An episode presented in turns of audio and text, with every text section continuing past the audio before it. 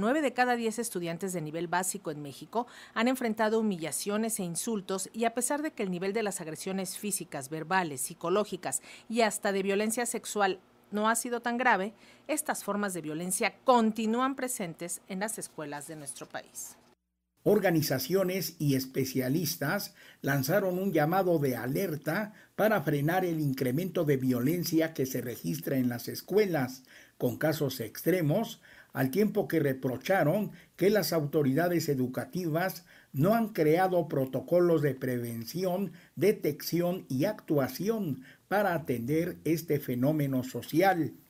El problema no es menor, de acuerdo con el Informe Nacional sobre Violencia de Género en la Educación Básica en México, 90% de la población escolar ha sufrido humillaciones e insultos, 24% de los estudiantes de primaria y secundaria han sido objeto de burlas, 32% de los alumnos han enfrentado agresión física, 39% agresión verbal, 13% agresiones psicológicas, 10% violencia sexual y 5% violencia por Internet. Dicho fenómeno no distingue raza, religión, sexo, condición física ni edad y cada vez afecta más temprano. En este sentido, Tania Ramírez, directora de la Red por los Derechos de la Infancia en México, REDIM, señaló que la violencia escolar es una problemática que está creciendo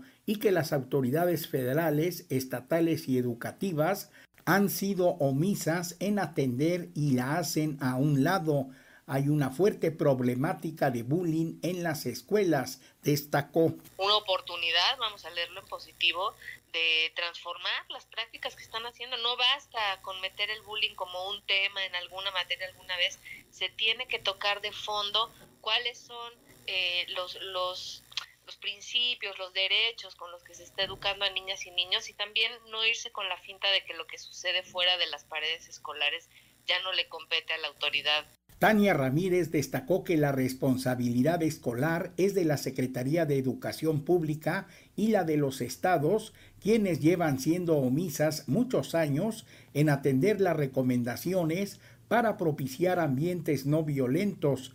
Para Pulso de Radio Educación, Reinaldo Cerecero.